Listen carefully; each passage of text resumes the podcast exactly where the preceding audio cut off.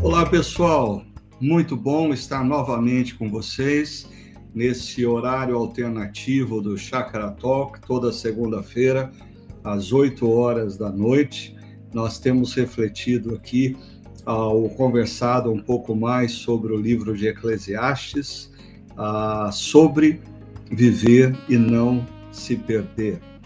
E eu queria fazer aí uma saudação especial à turma que nos acompanha através do chat, porque daí a gente tem como localizar aqui a Ercília, a Nádia de Ubatuba. Nádia, eu espero que tenha parado de chover por aí. A Zezé Destro, que está de volta da praia também. A Sumara, o Leon, o Rogério Carvalho, a Natália Borg, a Cláudia Sanches. Obrigado a todos vocês que acompanham a gente. O Livan, bom saber, viu, Livan, que tudo correu bem na sua cirurgia, que Deus continue o abençoando grandemente. A Bianca, a Priscila, que está falando lá de Baton Rouge, nos Estados Unidos. Uh, Priscila, que bom ter você aí com a gente. Uh, e muita gente aqui, viu? Eu não sei se eu vou conseguir ler todos. Lívia, a Ana Melo, a Noemi, o Vitor Hugo, a Ellen, sempre fiel aqui a nós, a Marisa, a, o Doni Pérez, a Janete Teixeira, o Fernando Júnior, a Paula Fernandes, a, Fernan, a Miriam. Ô, oh, Mimi, que bom que você está com a gente, viu? Temos sentido sua falta. A Paula Ali, Avilés, o Noel, o esposo da Zezé, cada um está ah, num cômodo da casa é, com o celular, né? Uh, Sérgio Castro, o Kleber, Kleber, bom ter você aí com a gente também, Maria Emília Greco, Rafael, Graça de Mio, uh, de Arkansas, uau, que joia, bom ter você com a gente aqui também. O doutor João, a Lúcia Maria, e vamos lá, eu queria apresentar uh, para vocês quem vai me ajudar hoje a tirar as dúvidas, porque ah, no, no, domingo eu levanto dúvidas, aí ah, na segunda-feira eu preciso de alguns pastores para me ajudar a tirar as dúvidas das pessoas. E eu convidei para estar com a gente ah, o pastor André, que tem caminhado com a gente, e o pastor Hugo. André, Hugo, boa noite, sejam bem-vindos e ah, desde já que a presença de vocês aí seja grandemente esclarecedora diante desse tema Estações da Vida, hein? Qual é a estação Amém. da sua vida, Hugo? a estação da minha vida é criar filhos. ai, ai, ai, ai. Mas então, é essa tenho... fase. Ah, eu tenho falar. dois aí que estão sob a pressão uh, de criar filhos, né? Porque tanto o Hugo como o André vivem esse período da vida, né? É, sem Aí. dúvida, mas é, é, é, um período desafiador, né? Boa noite, primeiramente, todo o pessoal que está acompanhando, também o Hugo, pastor Ricardo. Alegria, 2023, primeiro encontro nosso aqui, né? Então vamos começar aí com tudo. Ah, criar filhos, assim, são os desafios, são as, mas ao mesmo tempo, né, quando a gente olha para trás, a gente percebe assim, nossa, não faria nada diferente. Então, assim, são alegrias, são dores, mas é tempo também de crescimento, né? Então esse é o tempo que a gente está vivendo aí em Estivado. É, isso é um, se é um tempo é, muitas vezes difícil para os pais, né? Porque demanda é, muito esforço, muita atenção, é, se torna um grande investimento, porque lá na frente é, os filhos terão lembranças, né? Uhum. Então é, é algo valioso.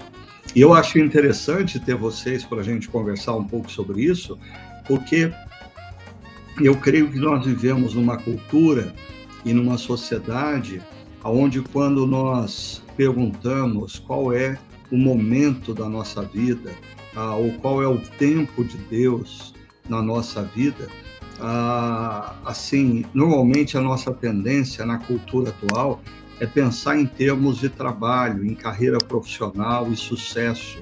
E muitas vezes nós deixamos escapar diante dos nossos olhos é, a grande responsabilidade e missão que é marcar a vida de um ser humano, de um filho, de uma filha, ah, nesse período? Né?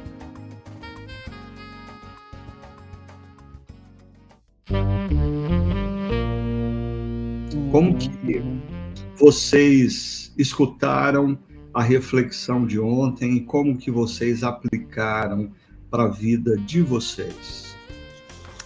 Muito bom, Ricardo. Acho que são vários temas, vários itens que a gente poderia uh, levantar, né? Mas assim, uh, primeiro que me vem à mente agora, né? Quando você trouxe um exemplo do Larry Osborne, que eu já ouvi recorrente de outros pastores a a respeito daquele mesmo, daquela mesma ilustração né, de que ele está no escritório dele, e um escritório muito, muito bom, por sinal, né, Ricardo Hugo, a gente conheceu aquele escritório dele lá que é sensacional, muito bom, é uma biblioteca, assim, praticamente, né, então é muito convidativa para você ficar trabalhando, ficar, né, ali desfrutando daqueles livros, na sua leitura, mas daí aparece uh, um dos filhos dele e pergunta, né, pai, vamos lá fora brincar, e ele diz não, aí depois cai a ficha dizendo, poxa, esse tempo vai passar, chegará um momento que meu filho não vai mais entrar no meu escritório e pedir para brincar comigo. Então, ele deixa de lado aquela, aquela atividade que ele estava escrevendo um livro, né? Então, ele deixa de lado aquela atividade para focar no tempo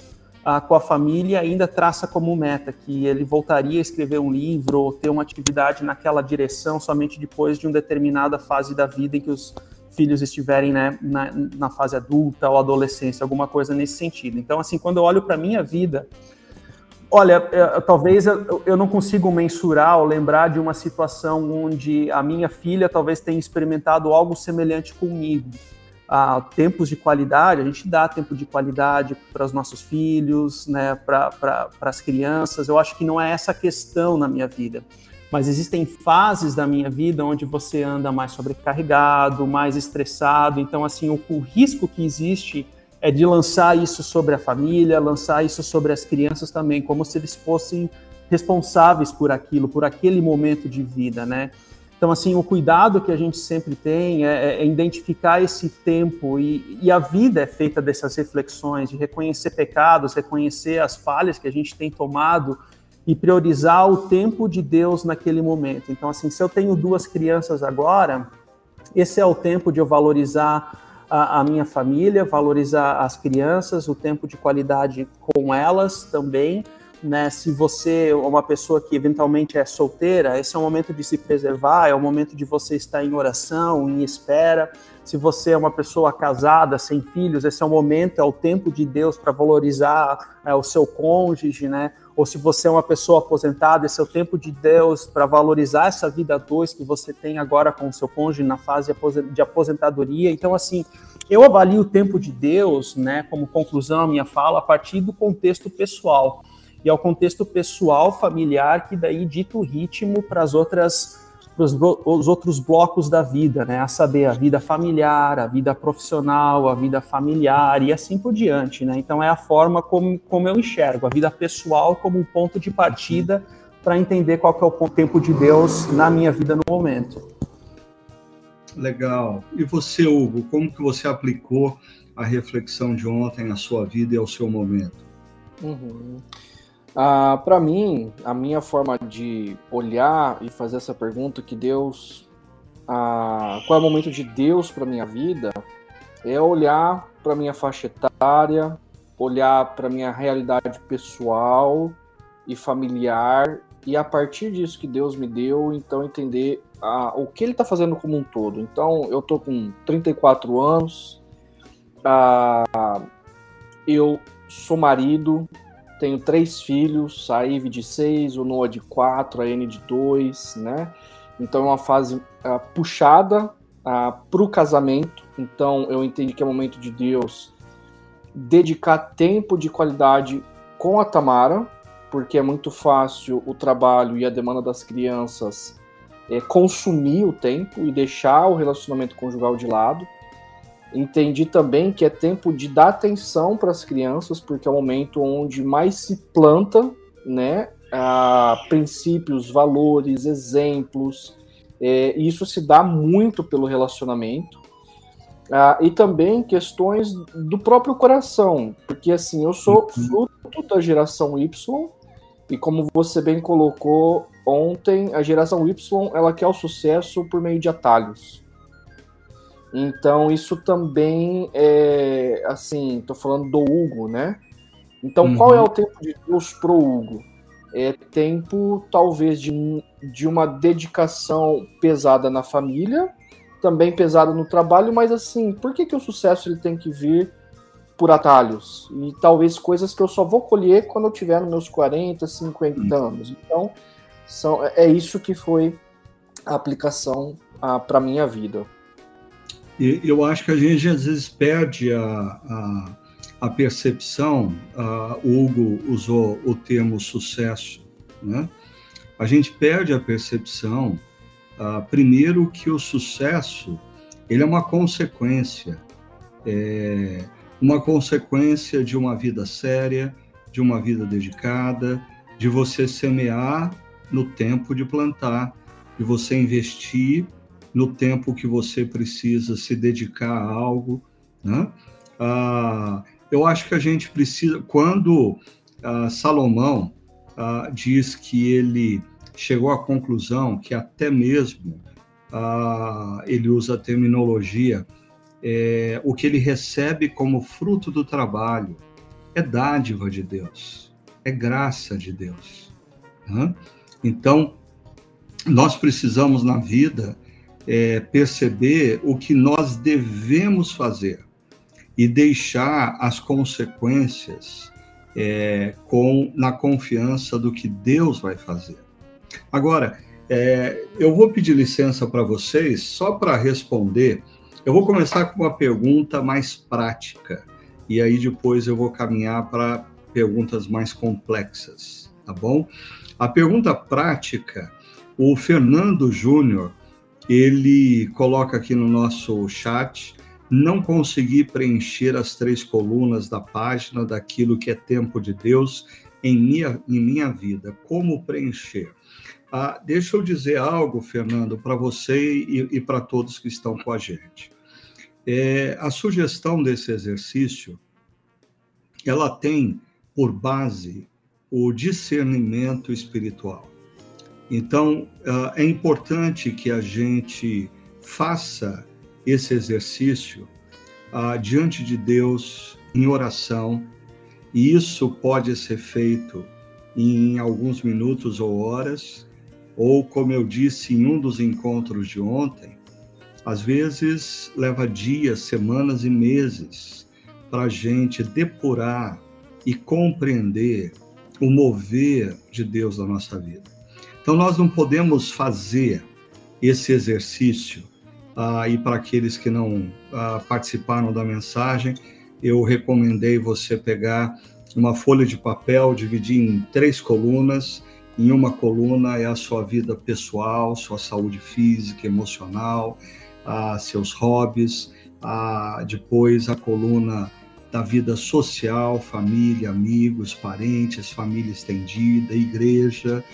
Ah, e aí, a terceira a coluna, a vida profissional, a sua carreira. E, diante de Deus, fazer a pergunta: ah, qual é o tempo de Deus na minha vida? E isso demanda oração, demanda sensibilidade. E às vezes, Fernando, a gente precisa começar é, a partir do que a gente percebe. Então, na vida pessoal, eu começo a descrever várias demandas que eu tenho ah, no meu contexto atual. Na minha vida familiar, eu vou colocando as demandas que eu tenho nesse momento, você aí na expectativa da primeira criança no lar, ah, isso precisa ser inserido aí, ah, na carreira profissional, qual que é o momento. E ah, ao longo dos dias, em oração, eu vou relendo aquela lista e eu vou percebendo exatamente o que de fato é prioridade, o que não é prioridade. Porque na medida em que a gente ora ah, buscando compreender o momento de Deus nas nossas vidas, eu acho que algo acontece ao longo dessa disciplina espiritual. Nós gradativamente vamos percebendo que uh, existem vozes na nossa alma, rumores da nossa alma, que nada tem a ver com a voz de Deus. E os rumores da nossa alma, eles são provenientes dos nossos medos, das nossas vaidades, das nossas pretensões, das nossas arrogâncias.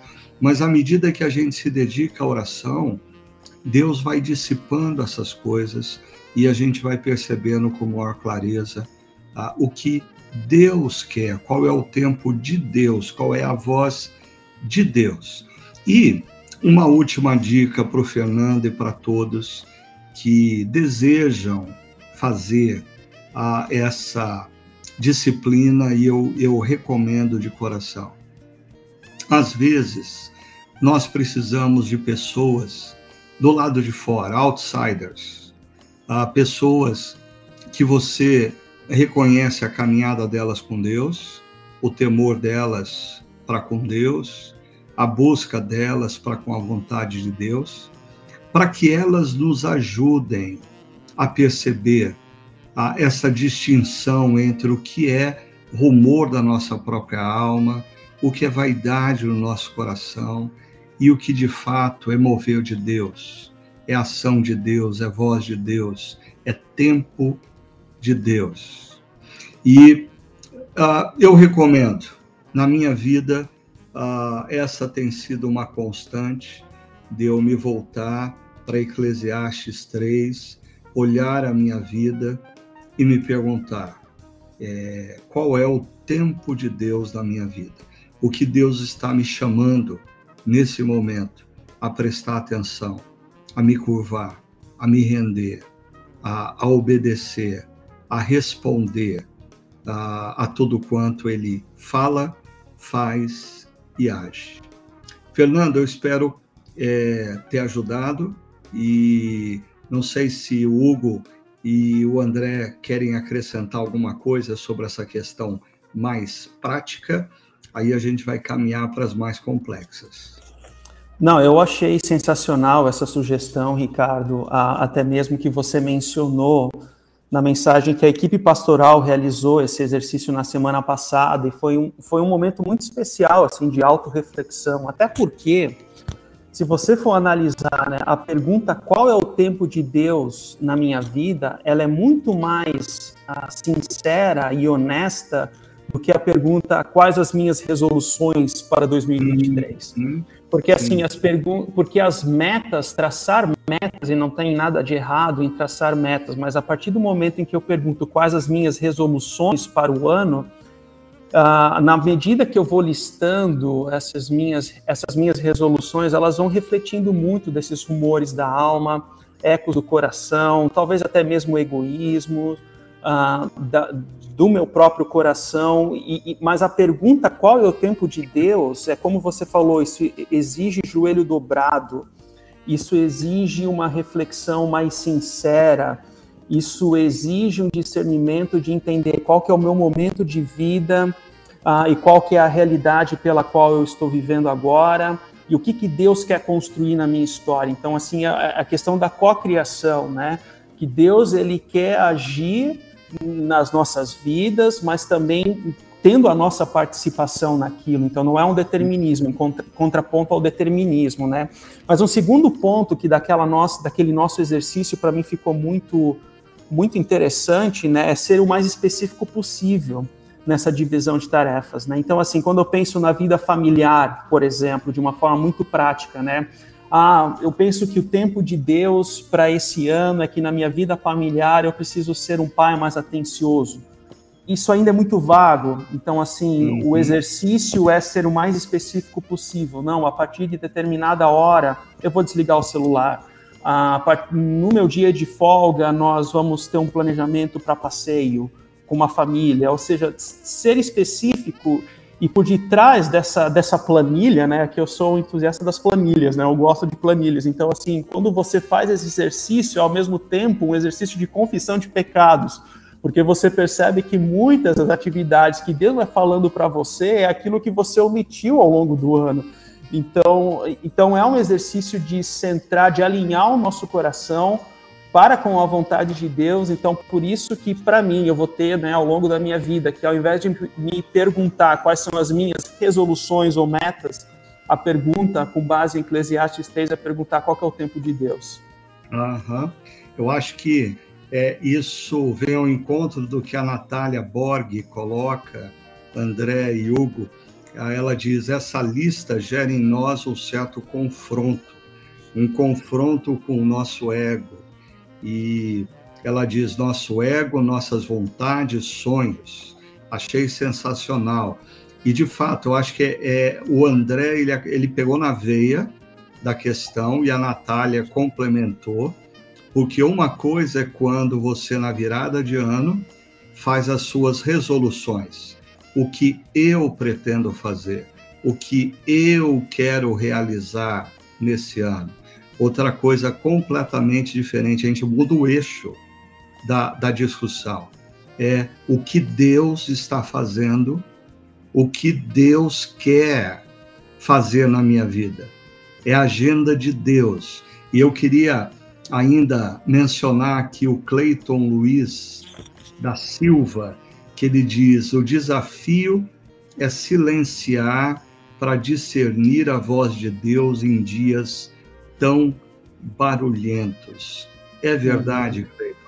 É verdade. E, e assim, quando a gente tenta se silenciar, uma coisa que a gente descobre é que nós temos uma verdadeira escola de samba dentro da gente. Um barulho enorme dentro da gente. Um barulho gerado pela nossa, pelas pessoas à nossa volta, pelas redes sociais, ah, pelas demandas do dia a dia. E, de fato, a gente precisa encontrar tempo para silenciar, para se colocar na presença de Deus uh, e para ouvir a voz de Deus. E volto ao ponto: não se trata de um exercício para nós decidirmos o que nós vamos fazer. Se trata de um exercício para a gente discernir o que Deus está fazendo. Isso muda completamente o foco da nossa discussão.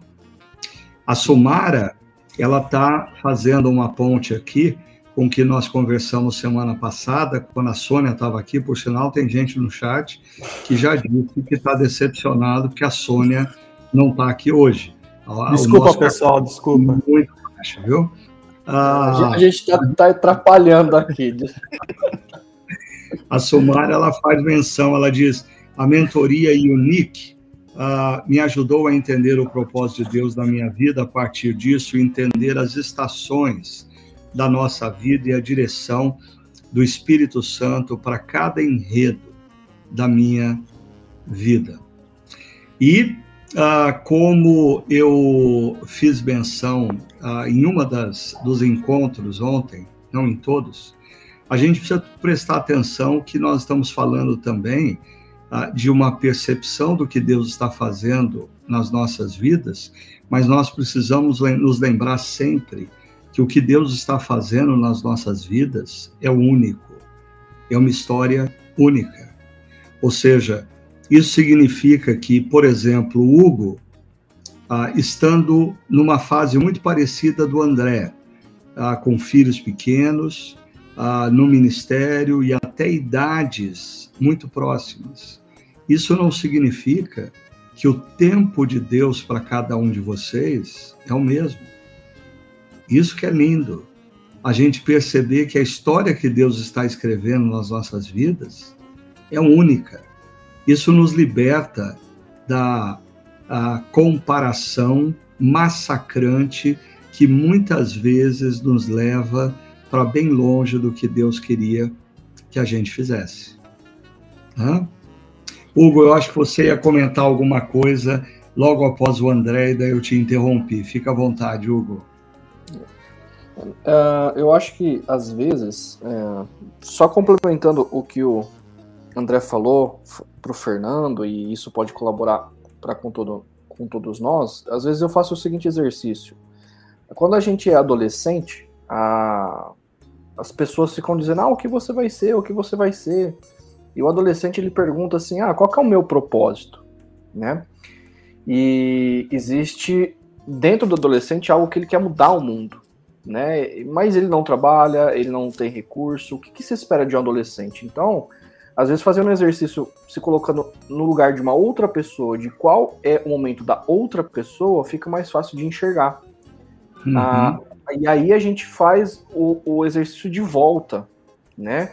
Então, qual é o meu momento? Então, ah, ah, se eu perguntar para um idoso qual é o momento de vida dele, para mim fica mais fácil dizer para ele qual é o momento de vida dele.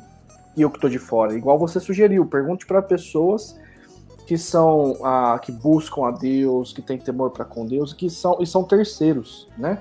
E esse exercício de olhar para o outro e perceber o momento do outro e depois olhar para nós também nos ajuda. Então é só uma palavra que possa pode ajudar a complementar. E a terceira, a segunda coisa que eu ia dizer é perceber que existem momentos é, que a gente pode acabar perdendo. Então, por exemplo, quando na minha leitura, rapidamente pensando, Salomão ele usa o tempo, a, o, o, o contexto da plantação, a tempo de plantar e a tempo de colher. Só que existem momentos que não são tempo de plantar. Então, por exemplo, quando é inverno, não é tempo de plantar. E a nossa geração e a nossa sociedade muitas vezes quer plantar em tempo de inverno e não vai colher. Então, muitas pessoas sofrem porque elas querem determinar a, para elas o tempo delas. E o que a gente já acabou de falar aqui também, que o André bem colocou. É por isso que a gente pergunta qual é o tempo de Deus. Muitas vezes Deus estipulou isso ah, na biologia, na própria estação de tempo, a, o tempo de vida, de sabedoria e maturidade, enfim. Então, a, a gente precisa perceber até esse tempo que Deus colocou nos nossos relacionamentos, corpos e na nossa maturidade de vida para discernir qual é o nosso momento de vida também. É. é Hugo, você sabe que você fez um comparativo aí que eu estava pensando ontem, quando eu voltava do nosso último encontro, que talvez a nossa sociedade tecnológica é, tirou de nós a sensibilidade que muitos dos nossos antepassados tinham, porque, ah, por exemplo, você fez menção às estações do ano e o tempo do plantio. Então, os nossos antepassados, eles sabiam que existia um momento na vida para plantar e um momento na vida para colher. E entre o plantar e o colher, eles exercitavam a paciência. Né? Ou os nossos antepassados, eles eram capazes de olhar para o céu e dizer amanhã vai chover. Tudo isso tem a ver com sensibilidade. Mas nós que vivemos no mundo da tecnologia, perdemos a sensibilidade e hoje talvez uh, nós conseguimos olhar para o mercado financeiro e prever se o ano vai ser bom ou não. O centro é o dinheiro. Mas quando a gente olha para dentro de nós, para perceber o que, que Deus está fazendo, a gente tem uma tremenda de uma dificuldade. Deixa eu colocar uma coisa aqui, porque o. o uh, deixa eu ver. Tem Julimar Santos, uh, diz que gostaria de ouvir um pouco mais sobre se preparar para a estação do ninho vazio. E aí, uh, o Hugo e o André não tem absolutamente nada para falar sobre isso. O ninho é deles está superlotado, agitado. Aí é Mas... só com você, Ricardo. De, deixa eu falar uma coisa de maneira muito breve para a gente não concentrar tempo demais nisso, talvez nem todos tenham interesse, mas eu, eu na minha vida, uh, eu, eu entrei muito abruptamente uh, no ninho vazio. Eu não estava preparado para viver o ninho vazio. E por que, que eu digo que eu entrei muito abruptamente? A minha primeira filha se casou, ok. Anos mais tarde, o meu filho, segundo filho, começou a se preparar é, para casar. Ele se casava em janeiro. Ah, e naquele mesmo ano, a minha filha mais nova prestava vestibular. E o meu filho casou em janeiro. E o resultado do vestibular saiu no final de janeiro. A minha filha passou tanto na, em Campinas como em São Paulo, na USP.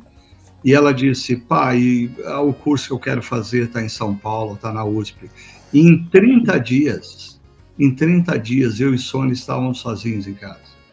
Falei, uhum. meu Deus, eu não estou preparado para isso. Então, uh, de fato, a gente precisa se preparar. Mas algumas coisas que eu percebo é que, primeiro, uh, casais precisam tomar muito cuidado para não deixar que os filhos se tornem a, a única e principal agenda das suas vidas. Filhos uh, fazem parte da nossa agenda, mas eles não podem se tornar a única e a principal.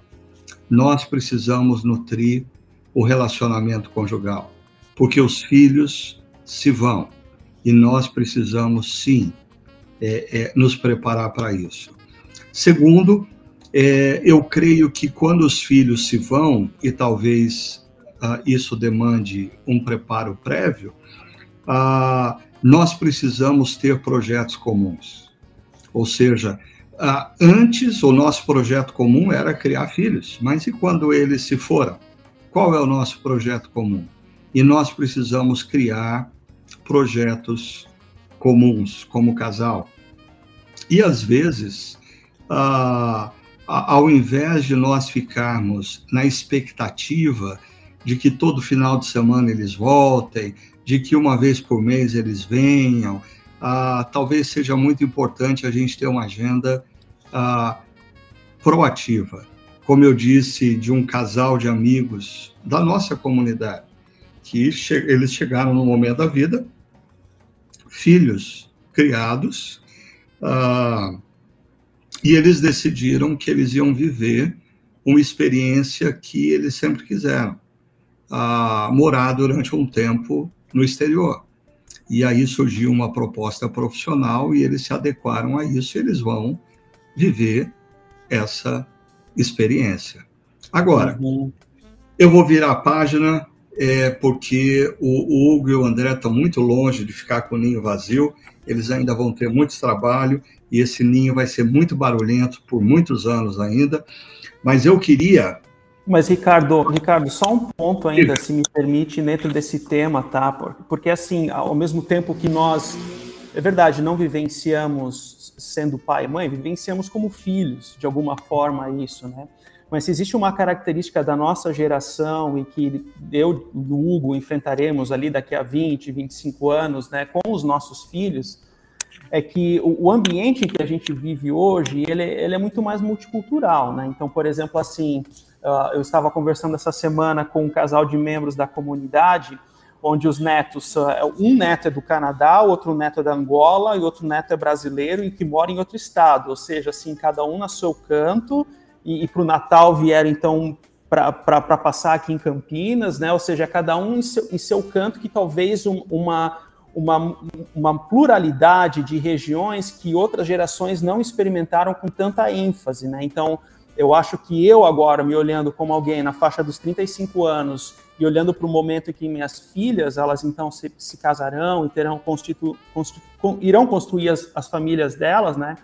Ah, nesse mundo que a gente vive, é muito mais natural que vivam em outras regiões diferentemente daquela assim, não, vão morar do outro lado da minha rua, vão construir a casa aqui pertinho.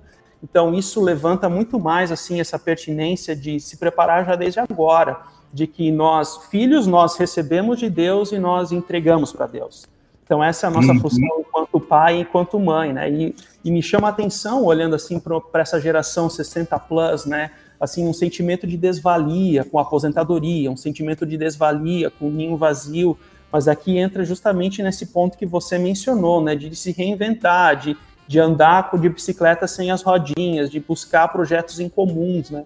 Certa vez eu estava ouvindo uma entrevista do, do presidente da RBS, né, a, a, filial da Globo lá no Rio Grande do Sul, e, e, ele falou justamente sobre isso. Não, eu não vou me aposentar, tipo, eu vou parar de trabalhar, mas assim, outros projetos vão acontecer. Eu vou fazer uhum. curso de fotografia com a minha esposa, vou, uhum. né, assim, vou, esse é o se reinventar e entender que são templos de Deus, assim, não um sentimento de que agora eu sou ultrapassado porque não estou mais exercendo a minha função, né?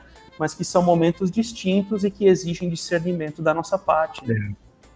Veja só, o Caio, ele diz aqui no nosso chat, fui pai muito cedo e não tive vida de recém-casado, então ninho vazio é uma oportunidade de eu e a minha esposa sairmos para viajar, é, é, isso aí, assim, ter uma agenda de viagem, esse é o, é, é o meu ninho, o ninho vazio dos sonhos, não cheguei lá ainda, o ninho vazio está aqui, mas a gente não tem condição ainda de viajar tanto.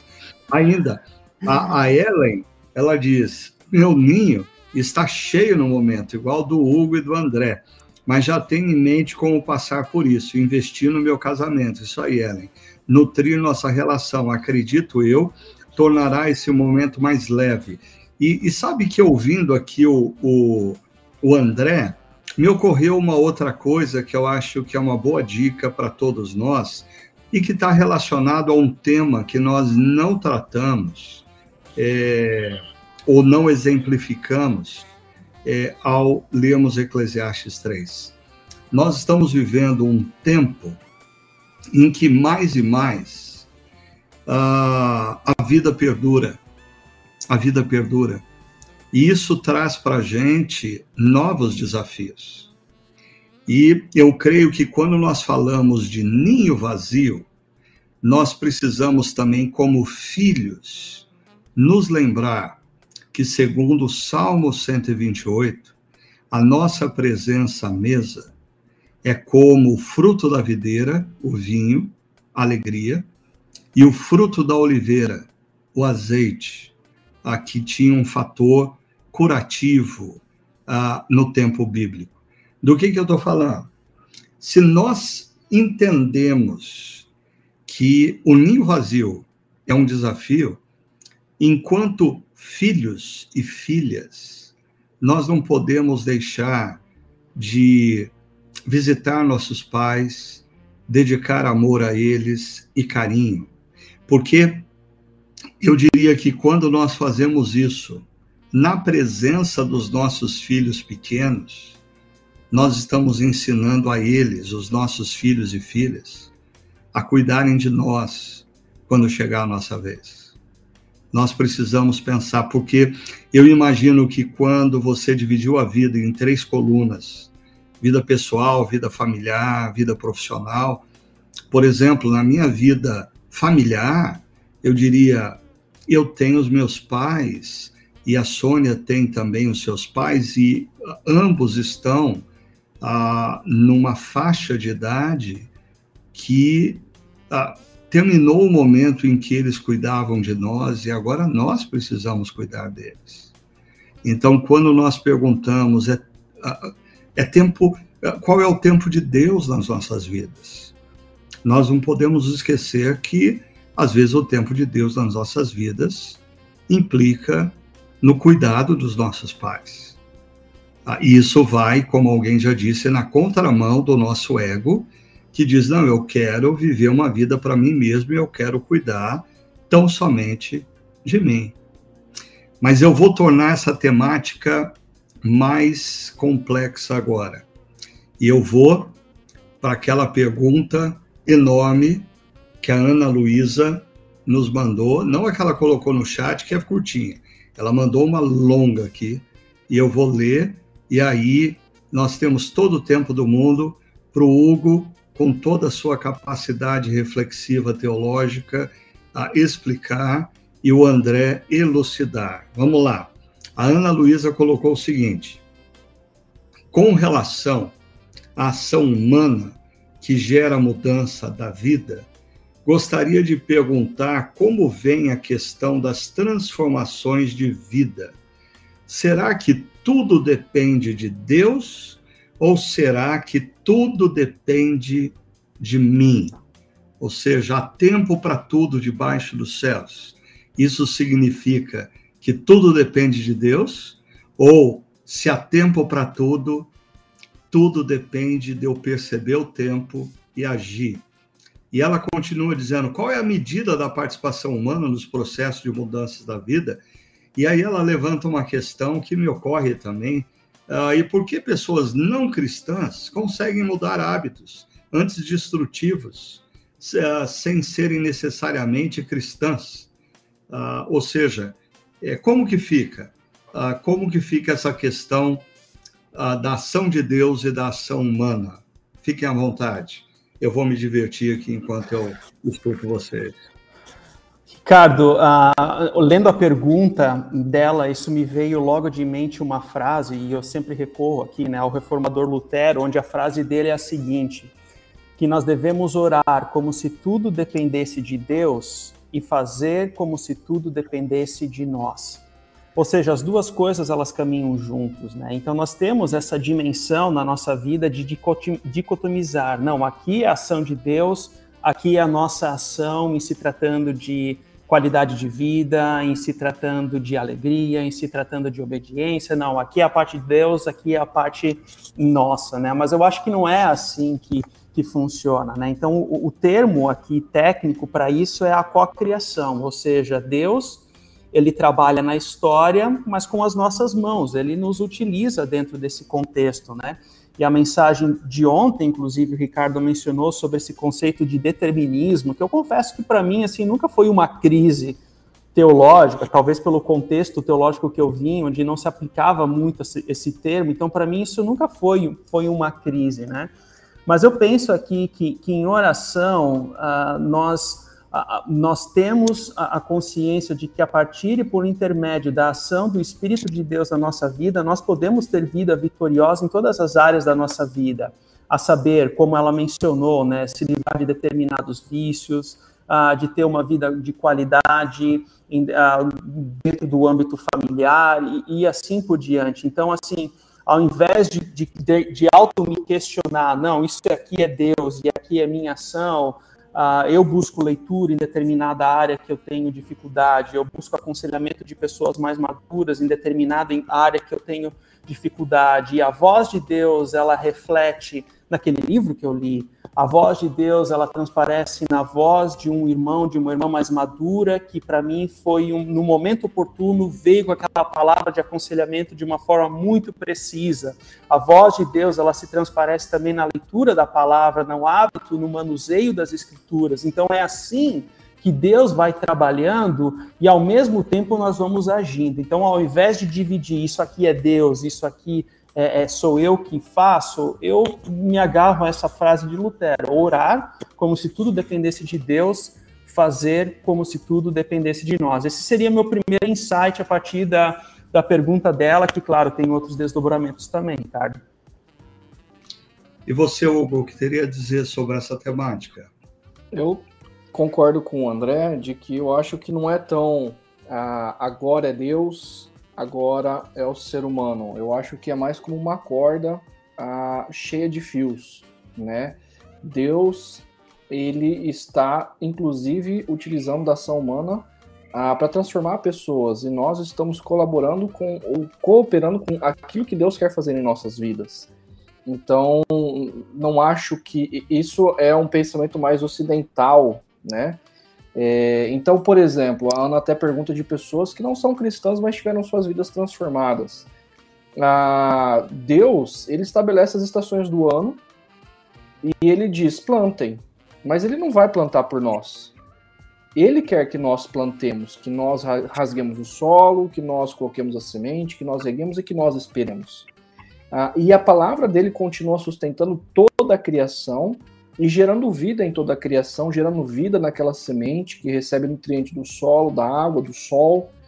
E, e é o desejo dele que nós plantemos na estação certa e que nós colhemos também para servir as mesas. Então, pessoas que não são cristãs fazem ah, usufruem da sabedoria e, e do poder de Deus estabelecido na criação. Então, elas também podem ser transformadas.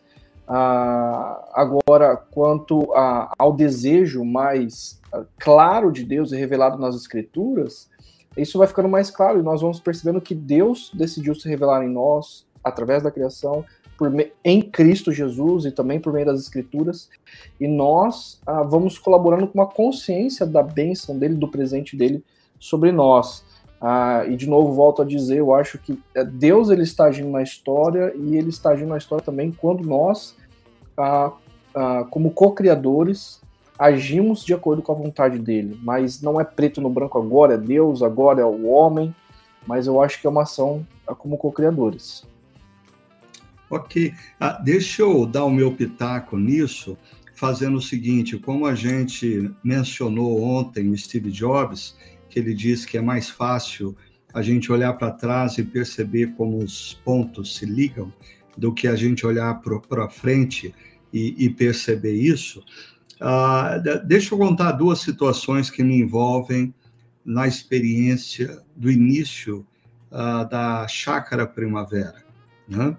A primeira delas, eu, quando começo, uh, junto com algumas pessoas, a comunidade Chácara Primavera, eu, na verdade, a minha vida estava muito mais ligada à área acadêmica e eu havia iniciado uh, um doutorado é, é, em Amsterdã e uh, eu, eu, naquele momento, tentava dividir o meu tempo entre a, a comunidade, a minha vida acadêmica e esse sonho uh, do doutorado.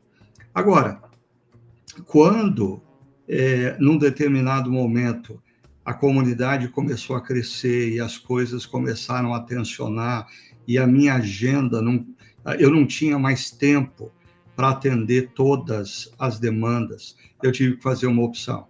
E aí, hoje eu olho para trás, sem esse exercício que eu recomendo para vocês, uh, mas eu lembro que eu perguntei para Deus, Deus, uh, o que que uh, o que o Senhor está fazendo?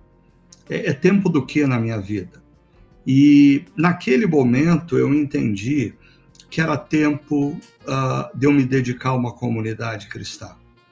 E eu tive que abrir mão, e abrir mão com muita dor, na época daquele doutorado, mas como fruto, ah, hoje nós temos uma comunidade como a Chácara Primavera, um movimento de plantação de igreja, e aí volto para a pergunta da Ana. É, quem é que fez essa obra? Eu não tenho dúvida alguma que foi Deus quem fez essa obra mas em algum momento dessa ação de Deus, eu tive que responder também e me curvar diante dos planos de Deus. Ou seja, essa nossa ação é de Deus, mas cabe a nós discernir e responder com consistência, responder com coerência. E dois exemplos bíblicos que normalmente eu menciono, a um é da viúva a que volta para sua casa e obedece o profeta, reunindo a, as vasilhas, e o azeite é multiplicado, e o azeite cessa quando a última vasilha é preenchida. Aí as bodas de Caná, que também Jesus manda os homens encherem as talhas de água, e aí ele transforma em vinho. Ou seja, para mim são experiências que, que ou, ou, ou experiências bíblicas que apontam claramente para mim que eu preciso olhar para a vida com responsabilidade, mas essa responsabilidade, ela não deve ser assumida como se eu fosse o centro de todas as coisas. Essa responsabilidade tem que ser assumida concebendo que Deus é o centro de todas as coisas e a vontade dele é boa, é perfeita e é agradável. Por isso eu preciso discernir o tempo dele para a minha vida ah, e ter a confiança de obedecer. Mas é, ontem eu acho que uh, a imagem que gravou mais para o pessoal, isso é frustrante, né, André, para um pregador que gasta tanto tempo estudando, fazendo exegese do texto bíblico, e depois de alguns minutos o pessoal só lembra das rodinhas da bicicleta não lembram nem do texto bíblico. Né? Ah, quando Deus tira as rodinhas da nossa bicicleta. Ah, Para mim, essa é uma analogia ah, da figura clássica ah, de quando Deus joga a nossa vaca para o brejo né? e, e, e nos convida à reinvenção. Mas é doloroso esse negócio. Vocês já viveram momentos na vida de vocês que vocês estavam andando de bicicleta em alta velocidade e parecia ter domínio de tudo. Aí Deus mandou vocês pararem e tirou as rodinhas da bicicleta? Já. ah, eu acho que assim, o casamento é um momento assim, porque você, no meu caso, né, você tem a sua vida, tem as suas particularidades, os seus planos, o casamento vem e ele te força a amadurecer. Não é só você, não, não é só o seu pensamento, não é só o seu ponto de vista.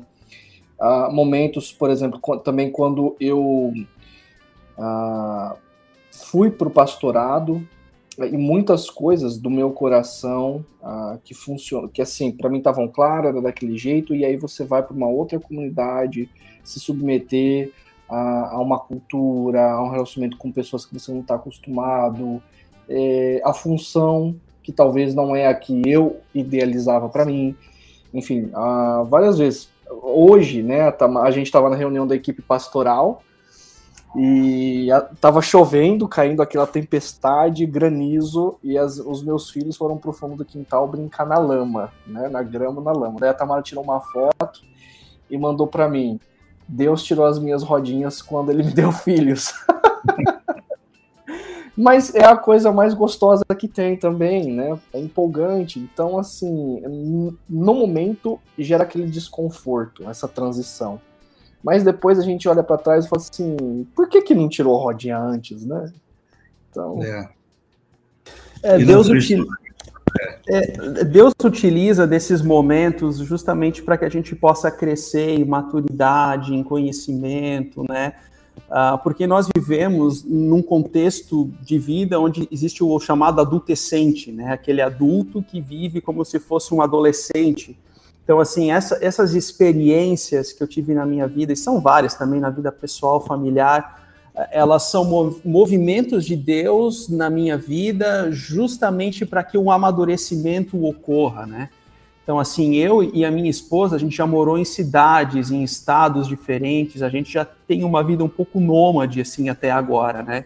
E cada movimento, cada mudança para um local diferente, uma cidade diferente, até país diferente, assim, né? Isso foi, foi um momento de, de experimentar uh, andar de bicicleta sem a rodinha. E o apoio, né, nessa analogia, seria a família. Tipo, a família não está próxima né, o filho e a filha estão querem, sei lá, querem brincar, não tem avô e avó próximo, então você precisa criar mecanismos, né, para justamente estar tá ali com eles. Você sai da sua zona de conforto, porque a rodinha, ela representa essa, essa zona de conforto que a gente sempre busca e é natural do nosso ser humano, até neurologicamente, o cérebro ele procura, né, justamente esse compasso de conforto, mas mas Deus se utiliza desses, de, desses movimentos justamente para que a gente possa crescer. Então, para mim, assim, algo muito expressivo, além do que o Hugo mencionou, são os momentos que a gente mudou de cidade, assim, é, era muito, assim, claro o quanto que a gente experimentou esses momentos de desertos, muitas vezes, mas eram momentos que pareciam uh, que a gente não tinha equilíbrio, mas era justamente ali que Deus vinha com a sua mão e nos abençoava, né? E eu e minha, minha esposa, a gente está numa fase de assistir a série The Chosen, né? E, e, é muito interessante, assim, nessa série, porque justamente esse ponto do desconforto você percebe claramente no chamado dos personagens, né? Então, assim, para mim, uma das cenas mais emocionantes é aquele diálogo de Jesus com Nicodemos, porque Nicodemos ali, e, e eles pegaram uma, uma dimensão, assim, de Nicodemos que eu acho muito interessante, porque Nicodemos ali na série é aquele doutor na fé, é, é, é o cara que conhece as escrituras uh, de, assim completamente, que é um doutor, mestre das escrituras, mas aquele encontro com Jesus à noite foi, foi um encontro uh, que mexeu com as estruturas dele, mexeu com ele.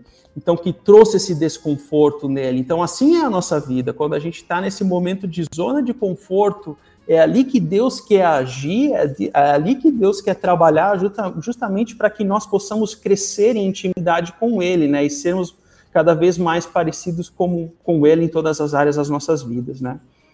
É. Eu, a, a gente está caminhando aqui para o tempo, para o final uh, do nosso podcast, mas eu queria resgatar uh, uma pergunta que foi feita lá atrás no nosso chat, uh, pela Cláudia Sanches. E ela diz: uma coisa muito difícil é olhar para trás e perceber que não uh, ouvi a voz de Deus no princípio da vida. Parece que as consequências te acompanham para sempre. Uh, e eu resolvi uh, fazer menção dessa fala da Cláudia para trazer a, nossa discussão aqui como último tópico, essa questão. E quando no passado eh, nós não discernimos o tempo de Deus e tomamos os caminhos que não deveríamos tomar. E quando no passado, uh, talvez a gente até tivesse discernido, mas resolvemos seguir caminhos do nosso próprio ego, da nossa própria vaidade, do nosso próprio desejo. Ah, como que fica o presente? Como que fica agora a pessoa olhando para trás e percebendo que no passado não discerniu ou discerniu o tempo, mas tomou o caminho errado? O que, que vocês teriam a dizer para uma pessoa nesse cenário? Ricardo, essa, essa pergunta ela vai também muito próximo da pergunta do Livan, né? Como podemos renovar a vida quanto ao tempo tardio, né? Os ciclos, por exemplo, 40 mais, né? Ou seja, quando a gente tem consciência disso numa fase do tempo de Deus nas nossas vidas, em, em épocas mais tardias, né? Mas eu também creio né, na palavra, se não me engano, do apóstolo Paulo, onde que ele diz que aonde abundou o pecado, superabundou a graça de Deus. Então, assim, uhum. mesmo ali naquelas consequências dolorosas da vida, de decisões errôneas que nós fizemos no passado, nós também podemos viver o perdão, a reconciliação, a transformação em diferentes momentos da vida, seja no 40 mais, 50 mais e assim por diante. Então, assim, Deus faz as coisas perfeitas.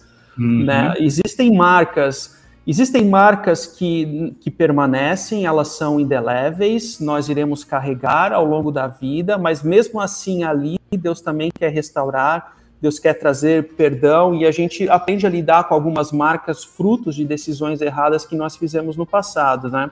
Existem marcas que Deus restaura, que fica no passado, mas existem marcas que talvez permaneçam, né?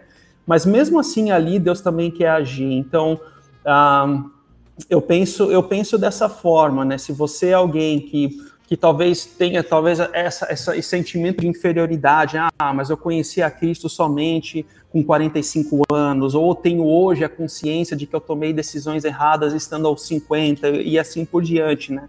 Compreenda que, que Deus ele pode trabalhar com a sua graça superabundante, seja nos 40, 50, 60, para Deus não tem limite de idade para o uhum. seu agir. Então, que seja assim também uhum. na sua vida, e essa é uma promessa que seja que é para nós, para o jovem, para o uhum. adulto, para o idoso e assim por diante.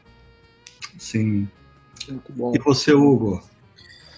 Eu, é, diria que, primeiro, essa é a sua história.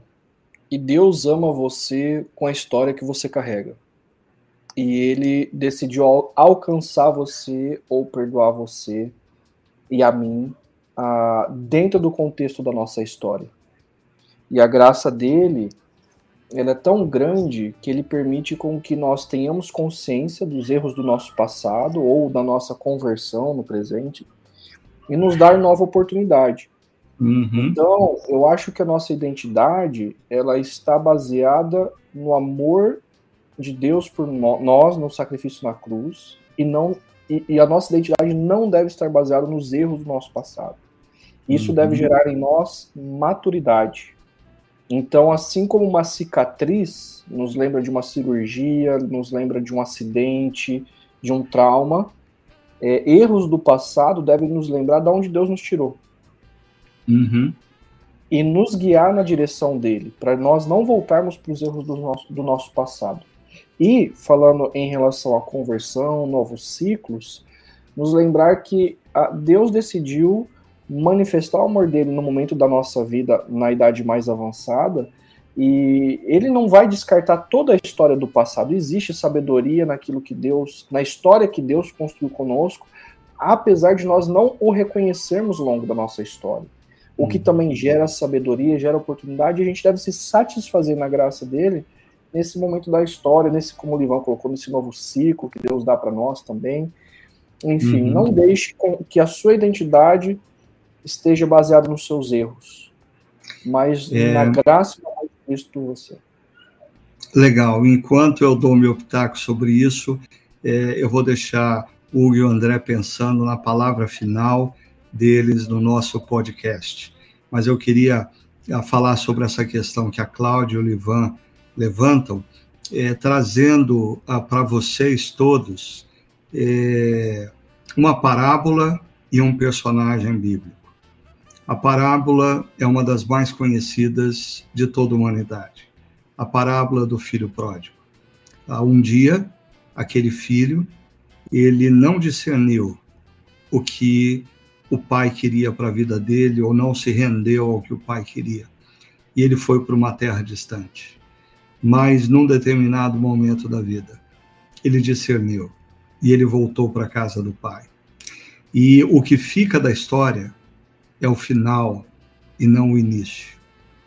E aí, somado a essa imagem de uh, Lucas 15, o personagem é o apóstolo Paulo, porque muitos de nós celebramos a vida, o pensamento do apóstolo Paulo, mas nós nos esquecemos que ele foi um fanático religioso, a líder da perseguição e responsável direto pela morte de Estevão. Ou seja, o passado de Paulo depõe contra ele.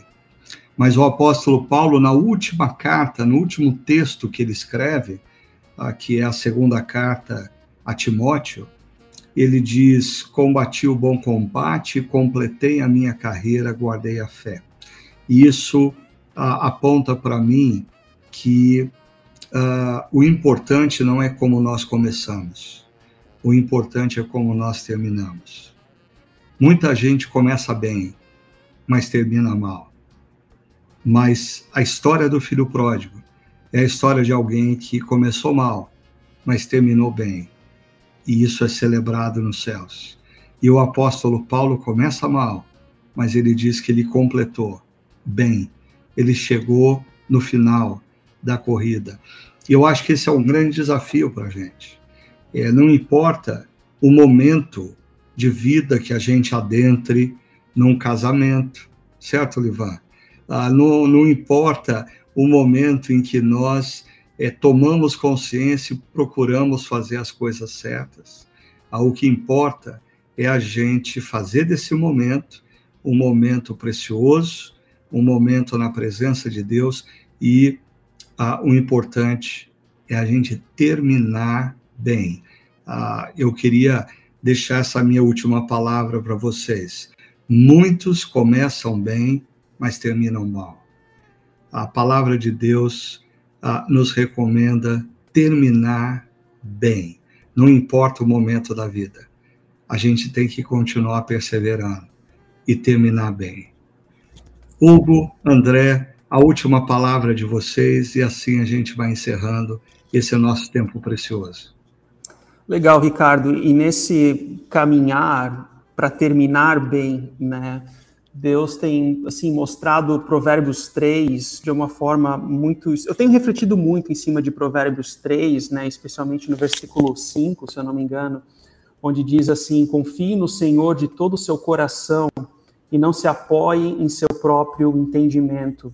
E isso, para mim, faz uma conexão muito clara com aquilo que você falou ontem na mensagem, de que o sentido da vida transcende a própria vida.